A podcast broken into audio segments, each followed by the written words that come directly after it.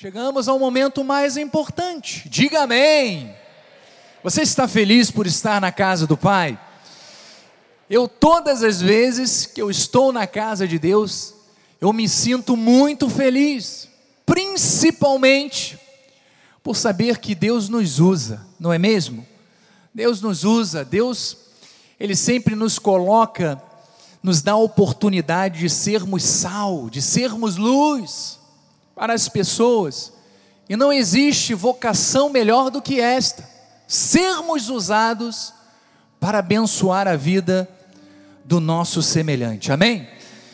Bom, o tema desta noite, o fluir do rio de Deus, na restauração do compromisso, antes de nós lermos o versículo tema, como sempre faço, primeiramente quero agradecer a Deus por este momento, agradecer ao Senhor da glória, o Deus que me capacita, o Deus que me chamou, o Deus que me sustenta com a sua destra fiel, porque eu sei que na minha natureza humana não sou capaz de poder proporcionar qualquer coisa valorosa. Mas quando nos colocamos à disposição de Deus, dizendo: Eis-me aqui, Senhor, Ele nos usa. Ele nos usa como instrumento nas Suas mãos. E por isso, Senhor da glória, obrigado, Senhor, por este momento, por ter esta oportunidade de ser usado por Ti, para abençoar a vida, não só desses desses que estão aqui presencialmente, mas também aqueles que nos assistem através da internet. Quero também agradecer ao nosso apóstolo Miguel Ângelo, a nossa bispa primaz, doutora Rosana, pelo vosso carinho, pelo vosso amor e por esta oportunidade de poder estar sobre este altar santo. Amo vocês, são nossa família, é o bem maior que Deus nos deu. Quero também agradecer a minha esposa que está aqui na frente, os nossos filhos que estão lá em cima. Obrigado, meu bem, pelo seu amor, pelo seu companheirismo, pela sua sabedoria, que tem sido esta coluna, este baluarte no nosso, na nossa família e para o nosso ministério também. Te amo, meu bem. Quero agradecer a todos os ministros que se envolvem com este momento, desde os introdutores, aqueles que estão aqui na frente, aqueles que estão lá atrás, meus colegas, Bispo Barbosa e equipe, aqueles que estão no som, na TV, na administração, enfim, todos aqueles que se envolvem para que este culto aconteça com excelência, o meu muito obrigado. E a você, ovelha de Cristo, você que ama este ministério, você que não abre mão desta família chamada Cristo Vive. O meu amor, o meu carinho, amo vocês de todo o meu coração. Vocês são especiais para nós, para a nossa família. O versículo tema está em Ezequiel 47, 6, diz assim: E me disse: Viste isto, filho do homem? Então me levou e me tornou a trazer à margem do rio. Tendo eu voltado, eis que à margem do rio havia grande abundância de árvores, de um e de outro lado. Então me disse: Estas águas saem para a região oriental e descem a campina e entram no Mar Morto, cujas águas ficarão saudáveis. Toda criatura vivente que vive em enxames, viverá por onde quer que passe este rio. E haverá muitíssimo peixe, e aonde chegarem estas águas, tornarão saudáveis as do mar, tudo viverá por onde quer que passar este rio. Que esta palavra penetre o seu coração, oremos. Senhor Jesus Cristo, aqui estou, Senhor para ministrar a tua palavra, a tua verdade. E que o Senhor possa trabalhar os nossos corações nesta noite.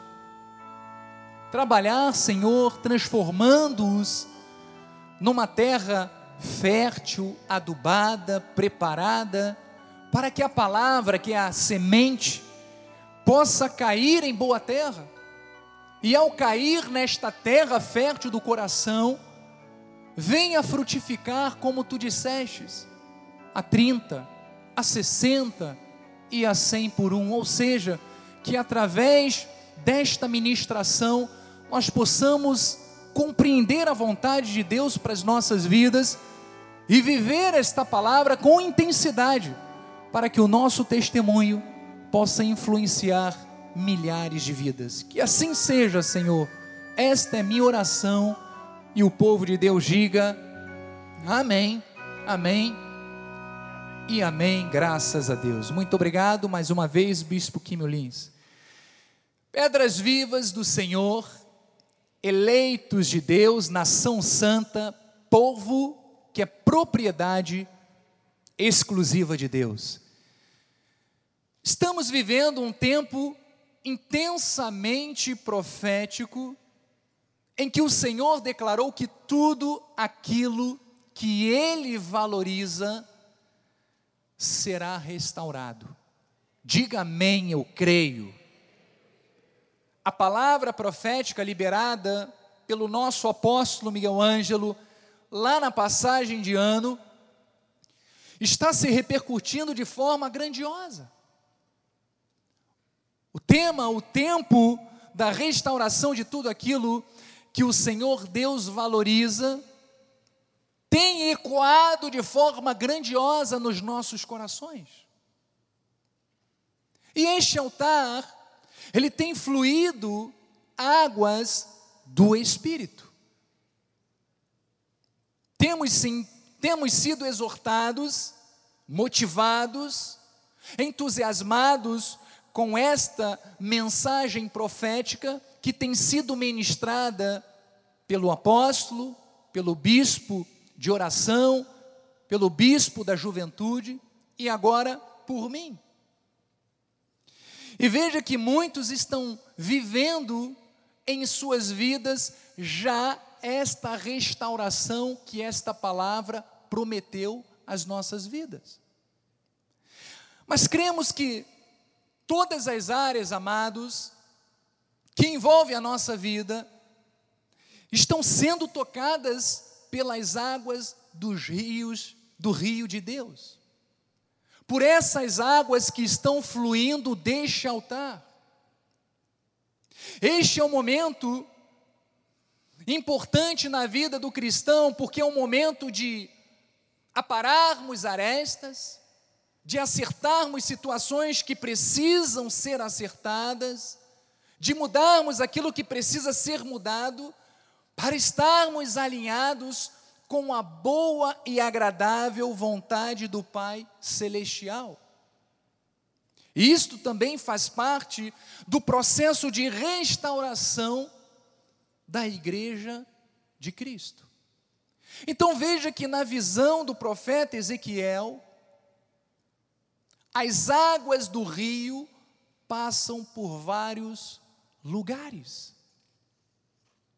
No versículo 8 diz: Então me disse: Estas águas saem para a região oriental, veja, descem a campina e entram no mar morto, cujas águas ficarão saudáveis.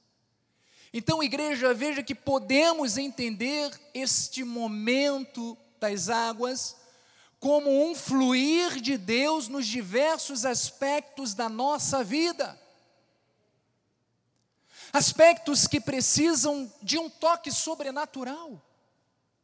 Situações que podem parecer impossíveis de terem alguma solução ou mudança, mas que Deus prometeu restauração total pois são áreas que Ele mesmo valoriza, são áreas importantes para Deus. E veja que no versículo 9, ele continua dizendo: Toda criatura vivente que vive em enxames viverá por onde quer que passe este rio, e haverá muitíssimo peixe. E onde chegarem estas águas, tornarão saudáveis as do mar, e tudo viverá por onde quer que passe este rio. Esta palavra é forte demais. Deus está falando que onde havia mar morto, aonde não havia mais vida, vai haver águas saudáveis. Ou seja, vai haver cura, vai haver restauração. E devemos então entender que esses sinais acontecerão da maneira como Deus determina. Ou seja, talvez em alguns casos não seja como a pessoa imagina, não seja como você espera que seja, mas sim como Deus determina para as nossas vidas. Porque, amados, nós somos limitados ao hoje. Mas Deus conhece o nosso futuro, diga amém. E Ele sabe o que precisa acontecer hoje para que cheguemos nos propósitos futuros que Ele preparou para as nossas vidas. Aquilo que Deus tem preparado de especial para cada um de nós, que está no futuro, na dimensão do futuro, Deus sabe que caminho nós precisamos percorrer, que decisões nós precisamos tomar, que escolha nós precisamos fazer para lá na frente, desfrutar daquilo que o Senhor preparou para as nossas vidas. Então a palavra diz que haverá o que?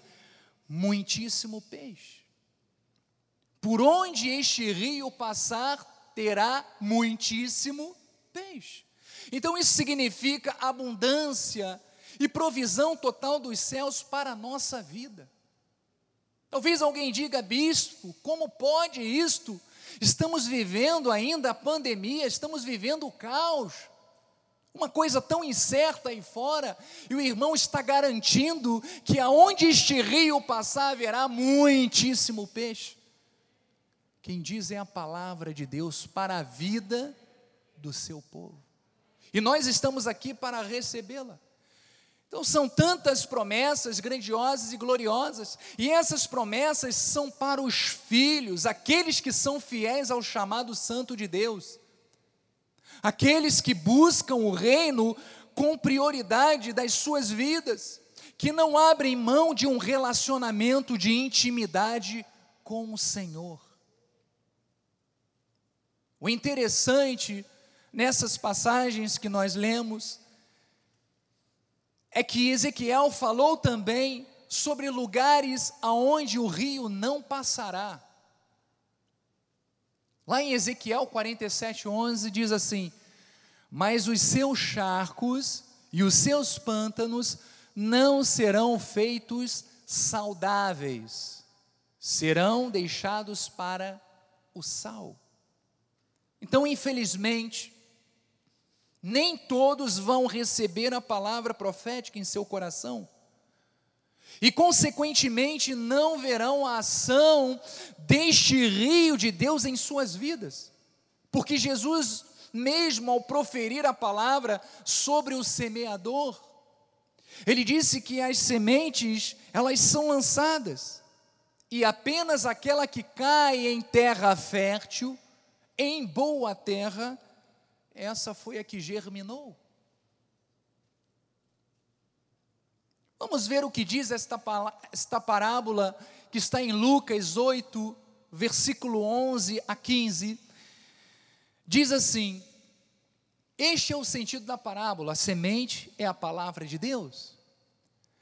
Aqui caiu à beira do caminho são os que a ouviram Venha seguir o diabo e arrebata-lhes do coração a palavra, para não suceder que crendo sejam salvos. Próximo versículo. Aqui caiu sobre a pedra, são os que, ouvindo a palavra, a recebem com alegria. Estes não têm raiz, creem apenas por algum tempo, e na hora da provação se desviam. Aqui caiu entre os espinhos são os que ouviram e no decorrer dos dias foram sufocados com os cuidados, com as riquezas e deleites da vida, os seus frutos não chegaram, não chegam a amadurecer. Mas veja a semente que caiu em boa terra. Veja como a semente produz no coração daqueles que recebem a palavra profética de Deus. Diz aqui caiu na boa terra. Diga, o meu coração é boa terra. Mas diga com fé: o meu coração é boa terra. Ele diz: são os que, tendo ouvido de bom e reto coração, diga amém, sou eu. Retém a palavra, ou seja, guarda a palavra, e estes frutificam com perseverança. Então, igreja, o coração que tem boa terra é o coração do eleito do Senhor, é o coração do escolhido, que de antemão anda segundo as boas obras do Senhor, é aquele que é obediente à palavra de Deus. Por isso eu afirmo que o seu coração, amados, é terra fértil, e cada vez que você ouvir esta palavra, cada vez que a semente for lançada no seu coração, ela vai germinar e vai frutificar com perseverança, abundantemente. Porque você retém a palavra e a pratica. Então veja a importância de tudo aquilo que é ministrado sobre este altar ser assimilado, ser digerido espiritualmente para nós podermos praticar, utilizar, agir na nossa vida. Então hoje eu quero falar com você sobre o fluir das águas do rio de Deus, em uma área das nossas vidas que precisa ser diariamente avaliada e nutrida para germinar e dar frutos. Todo começo de ano é uma grande oportunidade de realinharmos nossas vidas aquilo que deve ser o foco principal. Por isso, vamos falar sobre compromisso. Diga, compromisso. Mais especificamente, compromisso com a palavra de Deus. Compromisso com o reino de Deus, compromisso com as obras do Senhor. Então, igreja, compromisso com Deus é indispensável na nossa caminhada cristã. Nós somos cristãos, somos filhos de Deus, temos um chamado santo, temos uma santa vocação, e ser uma pessoa compromissada com a palavra é obrigação nossa. Crente que não é compromissado com a palavra, não usufrui dos benefícios da palavra. Então é algo que devemos viver intensamente, porque o Pai deseja e espera isto de cada um de nós. Dedicação a Deus e a Sua palavra é a demonstração de que reconhecemos e honramos a nossa filiação e nos submetemos à autoridade divina por amor e por obediência a Deus. Amados, hoje vivemos um tempo em que há muitas distrações para que as pessoas abandonem o fervor do compromisso com a obra. Muitas são as desculpas que as pessoas dão para não virem para não viverem o primeiro amor com afinco, para não viverem o primeiro amor com compromisso real, profundo, intenso com o Pai. Porque vida com Deus requer muitas vezes renúncia, anulação, privações pessoais e particulares em prol de um objetivo superior e espiritual, que é o nosso chamado. Então veja o que Deus falou à carta à igreja de Éfeso, em Apocalipse, Apocalipse 2:4. É uma palavra forte, é uma palavra chocante, mas é importante neste momento nós assimilarmos aquilo que Deus está falando através deste altar para as nossas vidas. Diz assim: Tenho, porém, contra ti que abandonaste o teu primeiro amor. Próximo, Joás. Lembra-te, pois, de onde caíste. Arrepende-te e volte e volta à prática das primeiras obras. E se não, venho a ti e moverei do seu lugar o teu candeeiro, caso não te arrependas. Que palavra forte, amados. A palavra diz: moverei do seu lugar o teu candeeiro, caso não te arrependas. Ao pesquisar sobre o que aconteceu posteriormente com a igreja de Éfeso, eu vi que infelizmente não obedeceram à voz de Deus e não retornaram ao primeiro amor com Deus. Esta igreja simplesmente abandonou o compromisso com a palavra. E eu li nos originais e pesquisei, e diz assim: é um fato histórico que o testemunho cristão, antes tão poderoso em Éfeso, desapareceu. Aquela igreja não existe mais hoje, no lugar daquela igreja existem simplesmente ruínas. E este candeeiro, que significa a igreja e o testemunho da igreja, a igreja cristã foi removida de Éfeso e juntamente com ela o seu testemunho cristão. Ou seja, não obedeceu a palavra, não viveu a palavra, não deu frutos. não deu sinais de transformação. Então, esse foi o resultado do, em, do esfriamento da igreja e, consequentemente, da aceitação das influências mundanas na vida dos cristãos. Isso tem ocorrido nos nossos dias, amados.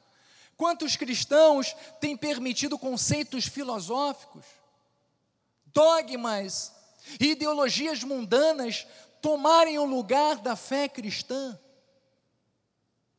Quantos cristãos estão se tornando como charcos e pântanos estéreis espirituais? Tudo porque não valorizaram, não tiveram compromisso com a palavra, não viveram a palavra da verdade, mas se desviaram se deixaram influenciar pelo mundo. Por isso, igreja, quanto mais compromisso tivermos com a palavra, mais frutíferos seremos, mais agradaremos ao coração de Deus, mais resistentes seremos às, aos vendavais da vida e aos intentos do inimigo. Então, veja que é importante nós permanecermos firmes e inabaláveis. Então precisamos ter compromisso com a palavra de Deus, diga, compromisso com a Bíblia Sagrada. E hoje vemos muitas pessoas distorcendo a palavra de Deus para adaptá-la à sua vontade pessoal. Mas isto é totalmente errado, é desobediência a Deus, Olha o que o Senhor falou a Moisés em Deuteronômio 4, versículo 2: diz assim: Nada acrescentareis à palavra que vos mando, nem diminuireis dela, para que guardeis os mandamentos do Senhor vosso Deus, que eu vos mando. Então, nada pode ser acrescentado e nem diminuído da palavra, muito menos distorcido. A Bíblia não pode ser adaptada às necessidades humanas, amados. Nós é que vamos sendo transformados pouco a pouco e de glória em glória à luz desta verdade, desta palavra. Não podemos nos conformar com este século. A pressão eu sei que é muito grande, mas temos que estar firmes em obediência ao que recebemos de Deus como fundamento para as nossas vidas. O salmista Davi, no Salmo 119, 97, ele diz: Quanto amo a tua lei, é a minha meditação todo dia. Igreja, todos os dias nós precisamos meditar a palavra de Deus. Nós temos aprendido com o nosso apóstolo que diariamente ele mostra através do seu testemunho o quanto ele ama esta palavra. E nós vemos também através da vida dele o seu próprio testemunho. Mas parece redundante falarmos sempre sobre isso. Mas não há outra forma, amados, de progredirmos na vida espiritual. Não há outra forma de progredirmos na nossa vida senão obedecendo esta palavra, senão nos submetendo a esta palavra, senão tendo uma vida de compromisso e de seriedade, de zelo com esta palavra. O apóstolo Paulo, ele escrevendo ao seu filho na fé Timóteo, ele diz assim em 2 de Timóteo 2,15: procura apresentar-te a Deus aprovado, como obreiro que não tem de que se envergonhar, que maneja bem a palavra da verdade. Então, os eleitos de Deus, os filhos de Deus, aqueles que são pequeno Cristo, cristãos, nós temos que manusear a palavra de Deus de forma correta e acurada, porque a palavra ela é orientação para as nossas vidas. Ela é exortação que precisamos, que nos dá transformação, força e cura. A palavra é tão poderosa que Jesus resistiu às tentações do diabo com a expressão está escrito. Jesus passou por tentações. E todas as vezes ele dizia: Está escrito. Está escrito. Jesus conhecia a palavra, vivia a palavra, e é justamente este exemplo que ele passou para nós. Vamos ver o que diz Mateus 4,3: diz assim: Então o tentador, aproximando-se, disse-lhe: Se és filho de Deus, Manda que estas pedras se transformem em pães. Próximo, Joás. Jesus, porém, respondeu: Está escrito. Diga, está escrito. Não só de pão viverá o homem, mas de toda palavra que procede da boca de Deus. Veja que o diabo não parou por aí. E é assim que ele age contra nós. Ele tenta uma vez, tenta duas, tenta três. Por isso nós temos que estar afiados na palavra. Por isso nós temos que manusear e manejar bem a palavra para usá-la na forma correta no momento certo. E diz no próximo versículo: então o diabo o levou à cidade santa, colocou-o sobre o pináculo do templo e lhe disse: Se és filho de Deus, atira-te abaixo, porque está escrito: aos seus anjos ordenará a teu respeito que te guardem, e eles te susterão nas suas mãos, para não tropeçares em alguma pedra. Próximo. Respondeu-lhe Jesus: Também está escrito: Não tentarás o Senhor teu Deus. Veja que Jesus, calma, Joás, veja que Jesus falou, também está escrito. Então veja que é importante, amados, nós conhecermos a palavra de Deus. Nós estamos afiados com o que a palavra diz a nosso respeito. Porque quantas vezes ouvimos pessoas mudando fazendo mudanças, pegando versículos para distorcer ao seu bel prazer. usando para o seu próprio interesse, dizendo: "Ah, Deus é amor", está escrito na palavra. Então qualquer relacionamento é válido se houver amor. Não é assim que dizem? Mas a verdade é que a palavra só gera efeito verdadeiro quando é proferida ou praticada por um filho de Deus e com o intuito correto para o qual ela foi designada. Amados, o inimigo conhece a palavra, mas quem vive a palavra somos nós. O diabo não vive a palavra, ele pode até conhecer, o inimigo pode até conhecer, mas ele não vive esta palavra. Então ele não parou por aí, no versículo 8 diz: Levou ainda o diabo a um monte muito alto, mostrou-lhe todos os reinos do mundo e a glória deles. E lhe disse: Tudo isso te darei, se prostrado me adorares. Aí é demais. Então Jesus lhe ordenou: Retira-te, Satanás, porque está escrito ao Senhor teu Deus adorarás e só a Ele darás culto. Amados, só quem conhece a palavra e a autoridade que o Senhor lhe conferiu pode ordenar a qualquer mal a sair da sua vida, a se apartar da sua vida. Nós temos que nos apropriar desta verdade. Se você tem um compromisso com a palavra, você identifica os intentos do maligno com a sua vida e os rechaça. Não podemos viver este meio termo. Se a, Bíblia, se a, Bíblia, diz, nós cremos. Se a Bíblia fala que nós devemos usar a nossa confissão. Se a Bíblia nos ensina o caminho certo para termos o bom êxito, vamos obedecê-la. Vamos segui-la. Vamos utilizar esta arma poderosa para vermos a nossa vida o bom êxito.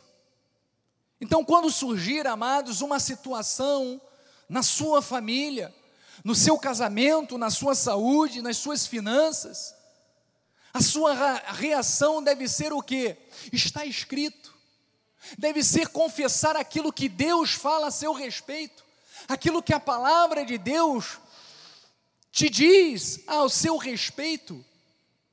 Se está escrito que, segundo a bênção de Deus, segundo aquilo que o Senhor fez na cruz do Calvário por mim, eu recebi cura, eu vou determinar isto contra a doença, contra a enfermidade. Se a palavra de Deus diz que é pelas suas pisaduras que nós fomos sarados. Eu não posso admitir a doença, eu não posso admitir a enfermidade, eu tenho que rechaçá-la, eu tenho que crer que a obra que o Senhor Jesus Cristo fez na cruz do Calvário está se estabelecendo na minha vida, está gerando transformação, está gerando cura. Talvez você esteja vivendo um problema dentro do seu lar, mas o que, que a palavra de Deus diz a respeito da sua família? Diz que a nossa família será reconhecida como o quê? Como família bendita do Senhor. Então não aceita a separação, não aceita o divórcio, não aceita a confusão dentro do seu lar. Declare aquilo que a Bíblia diz a seu respeito.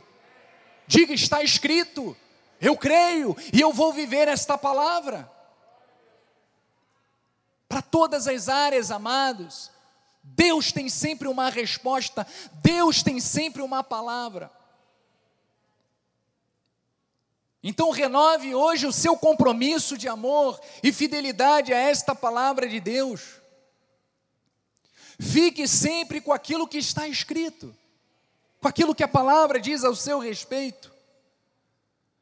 Portanto, é importante termos este compromisso com a palavra de Deus. Conhecermos a palavra, vivermos a palavra, manejarmos bem a palavra, gera resultados. Mas e o compromisso com a obra de Deus? É importante também, amados. O compromisso com Deus e com a sua obra só podem ser comprovados por meio de uma vida dedicada e focada. Vamos ver o que, que Jesus falou em Lucas 9,59, quando ele convocou alguns para o seguirem em seu ministério. Diz assim em Lucas: A outro disse Jesus: Segue-me. Ele, porém, respondeu: Permite-me ir primeiro sepultar meu pai. Permite-me primeiro sepultar meu pai. Mas Jesus insistiu: Deixa os mortos o sepultar os seus próprios mortos. Tu, porém, vai e prega o reino de Deus. O versículo 61 diz: Outro lhe disse: Seguir-te-ei, Senhor, mas deixe-me primeiro despedir-me dos, dos de casa. Mas Jesus lhe replicou: Ninguém que, tendo posto a mão no arado, olha para trás é apto para o reino de Deus. Então veja que Jesus sempre se mostrou sensível às necessidades humanas, sim, mas ali ele estava mostrando a importância de atender ao chamado de Deus com prioridade. Amado, o chamado de servir o reino de Deus não é brincadeira. Lembra do que eu falei lá no começo? Muitas vezes exige de nós uma postura de renunciarmos certos desejos, certos privilégios, mas que no final disso gera benefícios. Servir a Deus com compromisso é botar a mão no arado e não olhar para trás, e não reclamar, e não murmurar, mas agradecer a Deus por este momento, por esta oportunidade, pelo prazer de estar sendo um instrumento de Deus na sua obra. Então é assim que nós devemos agir. Aquele que recebeu o chamado para arar a terra não pode simplesmente deixar o seu trabalho de lado ou fazê-lo de qualquer jeito, não pode. O reino de Deus precisa de pessoas comprometidas. Diga, eu sou comprometido. Pessoas que estejam sempre no eis-me aqui diante de Deus e que tomem posse desta visão para as suas vidas e venham agir com fé, com amor. O mundo precisa ver em nós pessoas apaixonadas por Deus, pessoas que são apaixonadas pelo reino. Olha o que Deus falou a Abacuque em Abacuque 2:2. Diz assim: "O Senhor me respondeu e disse: Escreve a visão, grava sobre as tábuas, para que a possa ler até quem passa correndo." O Senhor, ele dá uma instrução a Abacuque para que todas as pessoas que passassem por ele soubessem de sua dedicação, reconhecessem o seu foco com a palavra profética e com o chamado que ele recebeu de Deus. Amados, assim nós devemos também agir. Não é para pendurar uma placa com a visão profética, não mas que através da sua vida você seja esta placa. Você seja esta referência onde as pessoas olham e veem algo diferente, veem algo profético, veem o agir de Deus através do seu testemunho. Aquelas que, pessoas que passam correndo pela sua vida, aquelas que passam rápido, seja no ônibus, que param para conversar com você, aquelas que se encontram com você rapidamente não importa quem seja, mas que todas elas possam ver na sua vida o quanto você ama esta promessa, o seu compromisso com a obra do Senhor. São esses os cristãos que o Senhor exige, que o Senhor espera da sua igreja.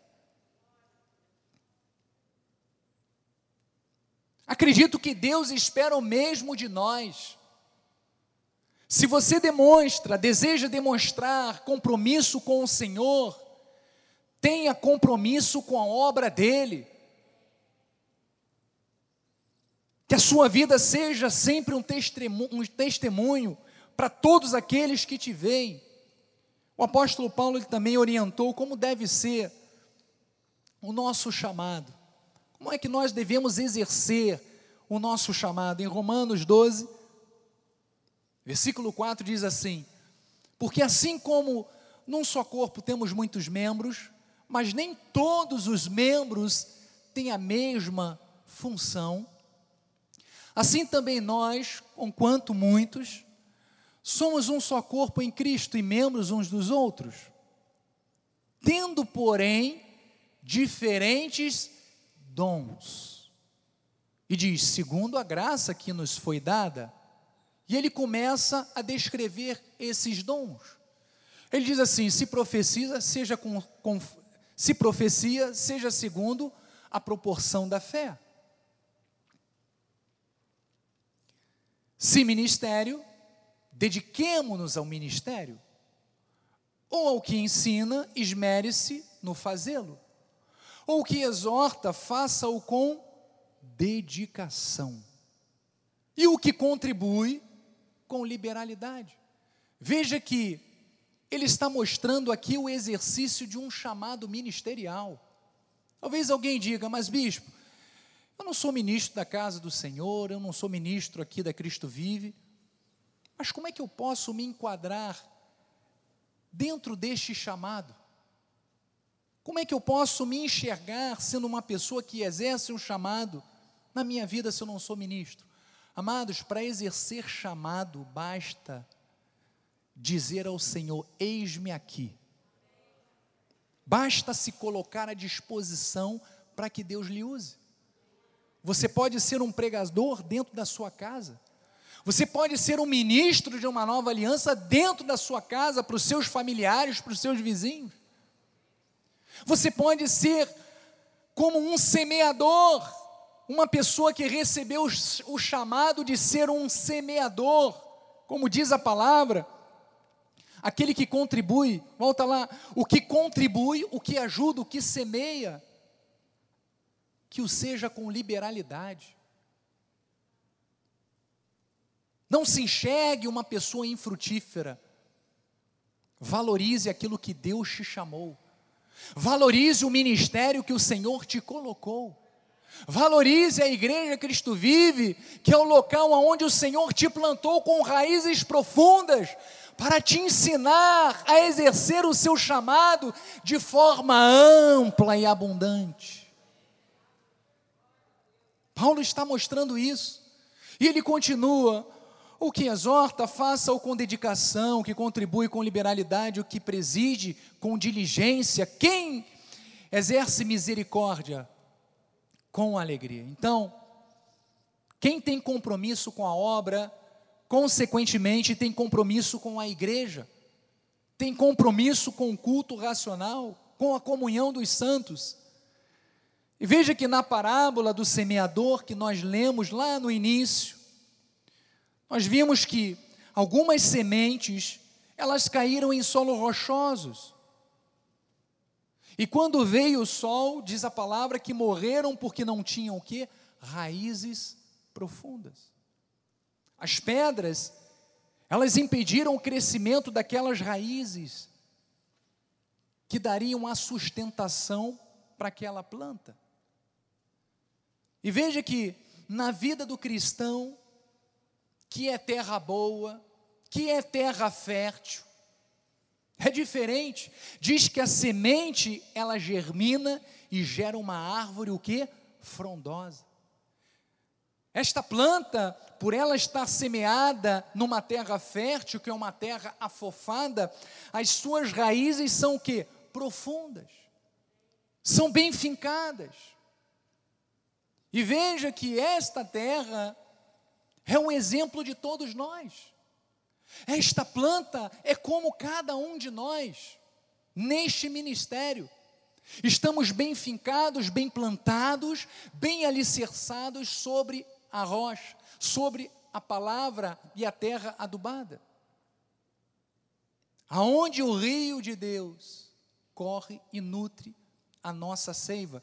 Então veja o que diz o salmista Davi no Salmo 1, fala a respeito de nós, diz assim: Bem-aventurado o homem que não anda no conselho dos ímpios, não se detém no caminho dos pecadores, nem se assenta na roda dos escarnecedores. Antes o seu prazer está na lei do Senhor. Este deve ser o nosso prazer. E na sua lei medita de dia e de noite. Aí ele vem falando de nós. Ele é como a árvore plantada junto à corrente de águas. Esta água é a palavra de Deus que está fluindo em nossas vidas. Que num devido tempo dá o seu fruto e cuja folhagem não murcha. E diz: e tudo quanto ele faz, todas as nossas decisões, todas as nossas escolhas, seremos bem sucedidos. Então, amados, nossa vida tem que ser como a árvore plantada, plantada junto à corrente de águas. Que em todo o tempo ela dá frutos, ela frutifica. O que Deus espera de nós e deseja é que através desta palavra, através deste rio que está correndo deste altar, nós possamos usufruir destes benefícios e diariamente, e mês a mês, frutificarmos, termos toda a nossa vida restaurada. Então, esta corrente de águas que flui do altar, que é da casa do Senhor, não devemos jamais cair no erro de pensar que a igreja ela não é essencial às nossas vidas. Porque é aqui que flui esta água. Amados, é deste altar que fluem as águas que irão suprir a nossa vida. E veja que a intimidade com Deus, ela está ligada também à vivência no templo, na casa do Pai. Como é que eu posso desejar ter experiência com Deus se eu não estou na casa do Pai? Como é que eu desejo crescer na graça e no conhecimento da palavra de Deus se eu não estou aqui bebendo desta água?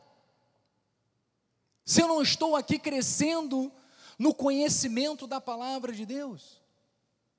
Por isso devemos ter este amor de estar sempre na casa do Pai, de viver aqui, aprender a palavra, de desejar estar crescendo nesta graça e no conhecimento. O salmista Davi, no Salmo 84, diz: Pois um dia nos átrios vale mais que mil. Eu prefiro estar à porta da casa do meu Deus a permanecer na tenda do, da perversidade. Ele está mostrando o amor, o zelo que ele tinha por estar na casa do Pai. E este deve ser também o nosso compromisso, o nosso amor. Então valorize muito a igreja de Deus, a igreja que o Senhor te plantou, pois ela é terra fértil, a palavra que está sendo pregada é para o seu bem-estar, é para que você veja Deus agir em sua vida em todas as áreas. Por isso, reconheça que neste lugar,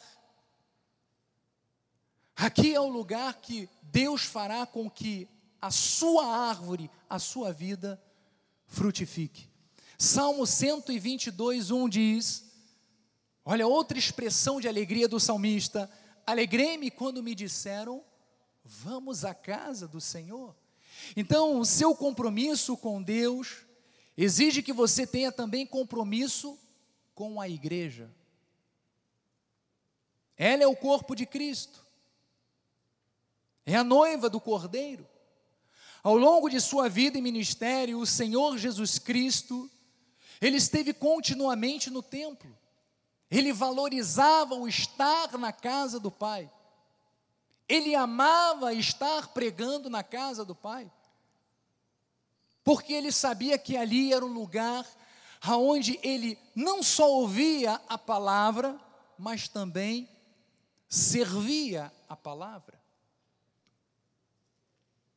E veja o que diz Atos, capítulo 5, capítulo 5, versículo 42, diz assim: Todos os dias, no templo e de casa em casa, não cessavam de ensinar e de pregar Jesus Cristo. Então a palavra profética diz que o rio flui do altar do templo, flui daqui da igreja, e inunda todos os lugares por onde passa com restauração e com vida. Então, igreja, nós, como corpo de Cristo, nós, como noiva do Senhor, Deus nos chama para nós vivermos esta restauração. Deus nos chama a um aprofundamento do compromisso com Ele. Deus nos chama a um relacionamento saudável com a Sua palavra. Deus nos chama a um compromisso com a Sua obra e com o Seu reino. O amor a Deus deve gerar em nós um compromisso profundo, inabalável. Compromisso que não pode ser quebrado por nada nem por ninguém. Todas as vezes que você vier à casa do Pai, vá com alegria, vá com prazer, vá com amor, Vá com amor para exercer o chamado que o Senhor colocou em sua vida. Porque as águas do altar de Deus vão inundar cada vez mais a sua vida, ao ponto de restaurar tudo aquilo que precisa ser restaurado. Todas as áreas que precisam de conserto, de acerto, esta água que flui deste altar é a palavra de Deus que vai te orientar, que vai solidificar aquela área que estava quebrada, estava destruída, para que você viva esta restauração em sua vida. Então eu termino com esta oração que o apóstolo Paulo fez aos Filipenses, em Filipenses 1, 9 a 11. Diz assim a palavra, e também faço esta oração, que o vosso amor aumente mais e mais, mais e mais, mais e mais, em pleno conhecimento e toda a percepção. Para provardes as coisas excelentes, ou seja, para você experimentar aquilo que Deus tem para a sua vida e servirdes de sinceros e ser de sinceros e inculpáveis para o dia de Cristo, cheios do fruto de justiça, o qual é mediante Jesus Cristo para a glória e louvor de Deus. Então, igreja, 2021 é o ano da restauração de tudo o que o Senhor Deus valoriza. E uma das coisas que o Senhor mais valoriza é o nosso compromisso com a palavra dele e com a sua obra. Que o Senhor, que o seu compromisso, perdão, com a palavra que flui deste altar e com a obra do Senhor através do amor ao chamado que ele te deu, possa gerar muitos frutos de justiça em sua vida, ao ponto de restaurar também não só a sua vida, não só a sua família, mas também a vida daqueles que forem alcançados pelo seu testemunho.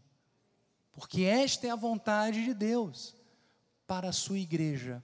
Esta é a vontade de Deus para aqueles que têm compromisso com a Sua palavra e com a Sua obra. Você crê nisso? Você recebe? Diga amém.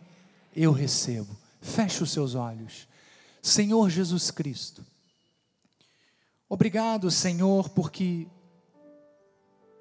é do altar que a palavra flui e nutre as nossas vidas. E esta palavra, Senhor, ela nos exorta, Pai, e nos admoesta a vivermos uma vida de compromisso contigo. Uma vida que priorize sempre o teu reino, que priorize sempre a palavra, que nos coloquemos sempre à disposição de estarmos prontos para servir, seja com uma palavra, seja com um gesto de amor, seja com um conselho, seja com uma semente, Pai, de liberalidade, generosa, não importa o que o Senhor deseja de nós, é que tenhamos compromisso, porque o compromisso contigo nos faz sermos fiéis à tua palavra, nos faz sermos dedicados à tua palavra, nos faz sermos pessoas comprometidas, Pai, em vivermos esta palavra. Capacita-nos mais e mais, Senhor. Que possamos sempre priorizar estarmos na tua casa. Que priorizemos sempre, Senhor, vir à tua casa. Assim como o salmista diz: Olha, Senhor, eu me alegro em estar um dia que seja nos átrios do Senhor do que mil anos na tenda do ímpio. Eu prefiro estar aqui aprendendo os teus desígnios, os teus propósitos, os teus ensinamentos, do que estar dando vozes e ouvidos a este mundo que para nada aproveita.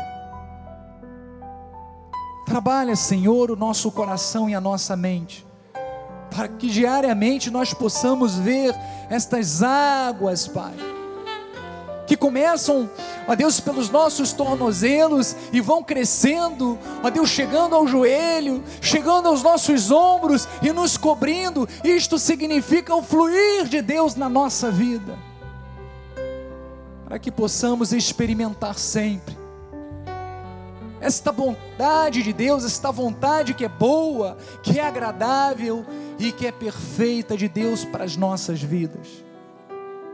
Assim eu oro, Senhor, declarando, ó Deus, vidas comprometidas.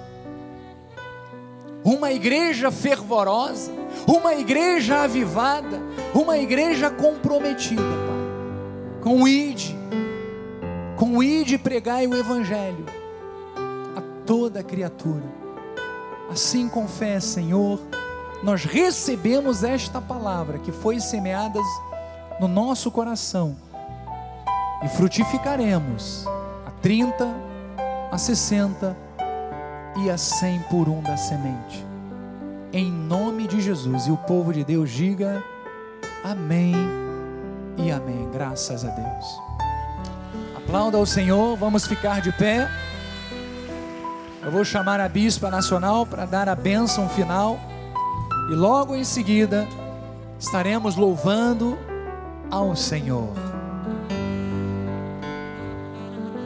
Glórias a Deus. Estenda suas mãos para o altar, Senhor. Mais uma vez te agradecemos, Pai, por este dia que passamos na tua casa, pela tua voz que foi ouvida desde esta manhã, Pai.